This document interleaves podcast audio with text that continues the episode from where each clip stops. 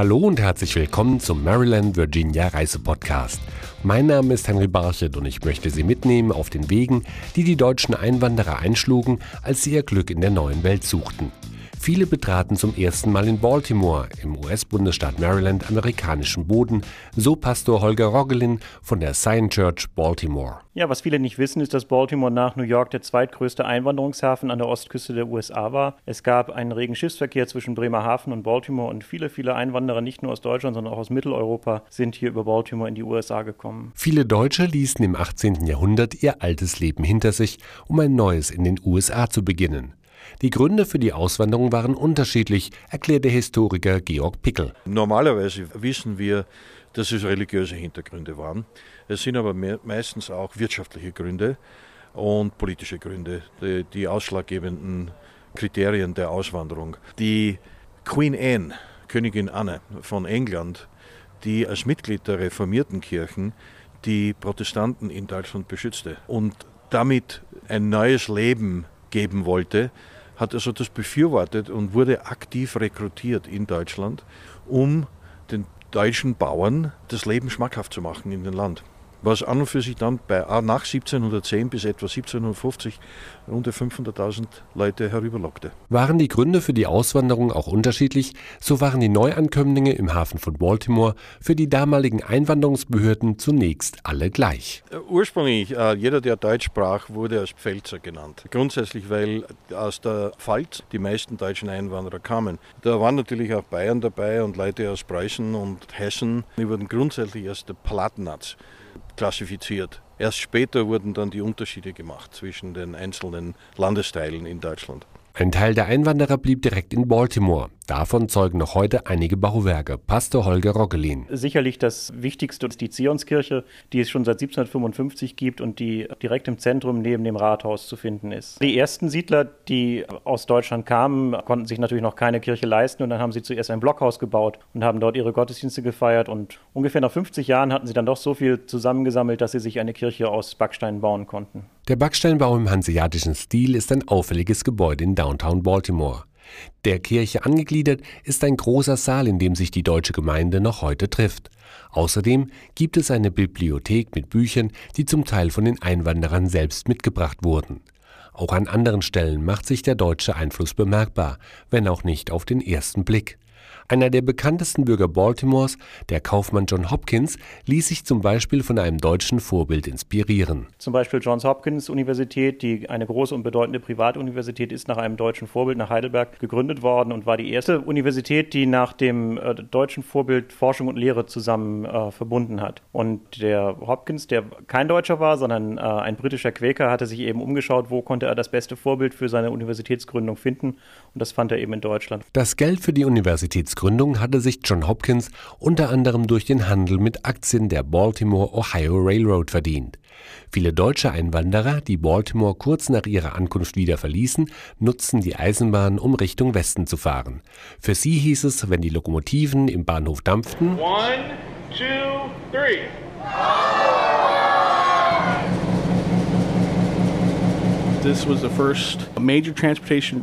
Das war eine der ersten Haupttransportrouten von Baltimore an der Ostküste nach Westen für viele Immigranten. Ein Schritt in Richtung Expansion gen Westen. Erklärt Travis Harry vom B&O Railroad Museum. Dort sind noch heute die mächtigen Dampfloks zu sehen, die die Passagiere, aber auch viele Güter in den damals noch meist unerschlossenen Westen transportierten. Viele deutsche Einwanderer blieben aber auch in Maryland. Die Deutschen waren lange Zeit eine der größten Bevölkerungsgruppen des US-Bundesstaates. Wir haben unheimlich viele deutsche Einwanderer hier gehabt. Die meisten haben sich in Hagerstown und Frederick, äh, Maryland und Baltimore niedergelassen. Aber Maryland ist der einzige Staat Amerikas, der die US Constitution in Deutsch hat. Und der Grund dafür war, wir waren zu unheimlich viel Deutsche. Nach dem Revolutionskrieg ist es mit einer Stimme nicht durchgesetzt worden, dass die Sprache in Maryland Deutsch wurde erzählt Stadtführerin Louise Fiebig auf ihren Rundgängen durch Annapolis, der Hauptstadt des US-Bundesstaates.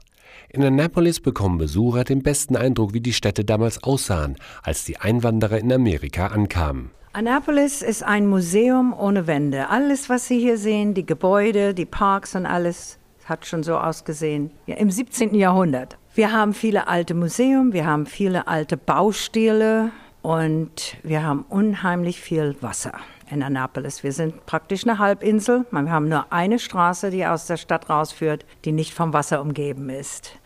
Und wir haben natürlich unheimlich viele Gäste, die besonders die Geschichte lernen wollen. Und wir erzählen denen, was hier vorgegangen ist im 18. Jahrhundert. Zum Beispiel, wie hart sich viele ihren Lebensunterhalt verdienen mussten.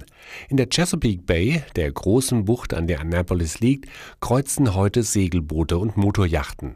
Früher verdienten sich hier Einwanderer als Austernfischer unter harten Bedingungen ihren Lebensunterhalt. Zu sehen ist dies im Chesapeake Bay Maritime Museum, Kuratorin Katie Ratty. Oysters are harvested generally between Austern werden normalerweise von November bis März eingeholt, die kälteste Jahreszeit. Die Fischer waren oft eine ganze Woche am Stück draußen auf dem Meer und mussten das essen, was sie fingen, und so machten sie sich verschiedene Aufläufe aus Austern. Sie lebten auf dem Wasser und mussten den Elementen trotzen. Viele der Einwanderer aber wollten nicht als Fischer arbeiten. Sie waren in ihrer alten Heimat Bauern gewesen. Sie zogen von Maryland weg in den Nachbarstaat Virginia. Historiker Georg Pickel. Virginia wurde deshalb gesucht, weil eben das Land billiger war und die Dichte der Bevölkerung geringer war. So zogen die in den Süden, um mehr Land und, und günstigeres Land zu finden. Die Hauptroute, die die Einwanderer von Maryland aus wählten, um sich in Virginia anzusiedeln, führte durch das Shenandoah Valley.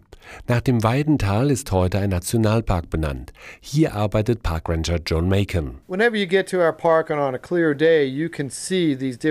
Wenn Sie an einem klaren Tag in unseren Park kommen, sehen Sie die Bergketten und unten das Shenandoah Valley. Es gab eine historische Einwanderungswelle nach Virginia. Die Berge waren die Grenze. Der einfachste Weg war den Fluss entlang ins Shenandoah Valley. Viele der deutschen Einwanderer siedelten sich dann am Fuße der Blue Ridge Mountains an. Hier legten sie ihre Farmen an und es entstanden kleine Dörfer. Richter Gino Williams hat hier anhand der Namen den Einfluss der deutschen Einwanderer erforscht. For example, my family name is Wilhelm. It's anglicized to Williams. Goody Kuntz was Gutkunst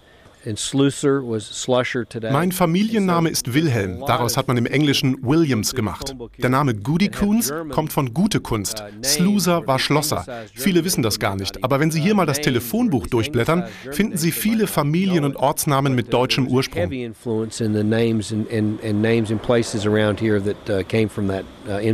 Die deutschen Einwanderer beeinflussten das Leben aber auch durch ihre Kultur. Viele traditionelle Gerichte in Maryland und Virginia haben ihren Ursprung in Deutschland. There's a lot of cabbage dishes and a lot of things like that that they had an influence in. You still see es gibt viele Kohlgerichte, die auf deutsche Einflüsse zurückgehen. Viele Rezepte waren auf Altdeutsch geschrieben und werden heute noch in den Familien weitergegeben. Der deutsche Einschlag vermischt mit allem anderen. Das ist es, was diese Gegend so einzigartig macht. Uh,